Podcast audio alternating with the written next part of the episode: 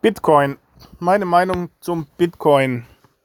Ich bin der Meinung, dass der Bitcoin ähm, relativ ähm, schon sich konsolidiert hat. Das heißt, ähm, der Bitcoin reagiert äh, kaum nicht auf fundamentale ähm, Analysen Fundamental steht da der Bitcoin relativ gut da. Das Lightning-Netzwerk wurde implementiert. Der Bitcoin hat sich nach wie vor weltweit verbreitet und ist eigentlich die Kryptowährung. Es gibt keine Kryptowährung, die sich dem äh, Bitcoin auch nur annähernd das Wasser reichen kann.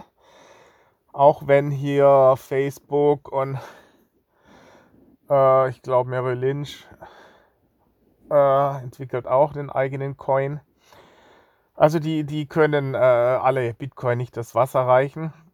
Aber ich habe ja schon mal gesagt, Bitcoin äh, ist sehr technisch. Das heißt, relativ ausgeprägt die technischen, ähm, der, äh, die technische Analyse geht beim Bitcoin eigentlich relativ gut. Und wenn man beim Bitcoin eigentlich immer so verfährt, dass man wie eine Art Währungshüter immer dann ihn unterstützt, wenn er relativ schlecht läuft und ihn verkauft, wenn er über, übermäßig gut läuft. Dann fährt man relativ gut.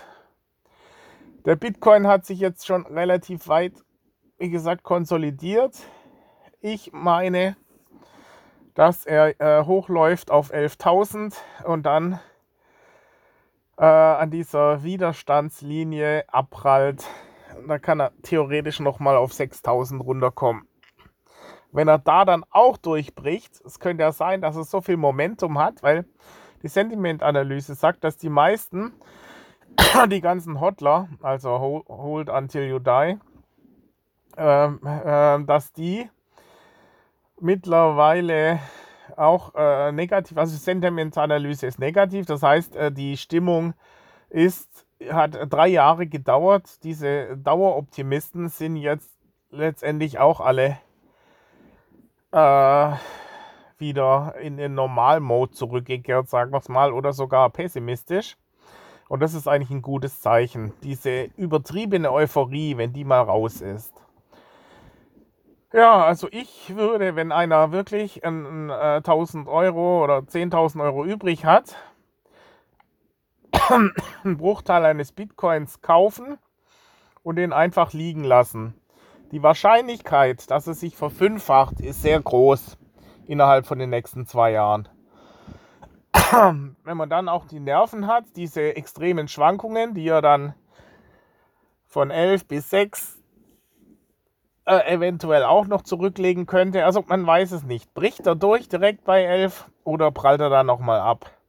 Wenn er aber durchbricht, dann geht er innerhalb von ein paar Tagen, macht er Sprünge um äh, zweistellige Prozentzahlen. Ja, man weiß es nie. Also ich würde sagen, also wenn man rein die Wahrscheinlichkeit, dass er steigt und ein Vielfaches nach oben macht, äh, ist relativ groß. Muss jeder selber wissen. Man kann sich den Chart anschauen. Man, man sieht, wie er richtig nach oben pulst die ganzen letzten Wochen. Das spricht für die unglaubliche Stärke, der Drang nach oben und das spiegelt die Marktlage eigentlich wieder. Also witzigerweise zwei, zwei ähm, ähm, Analysewerte. Einmal der Sentiment, die negativ, äh, äh, äh, praktisch negative Stimmung am Markt signalisiert was eigentlich immer ein gutes Zeichen ist, weil die, die Sentimentanalyse gibt immer das Bild der Dummen, der Großzahl der Marktteilnehmer wieder. Und ähm, die Weekends, ja. Und das andere ist ein so rein, wenn man es,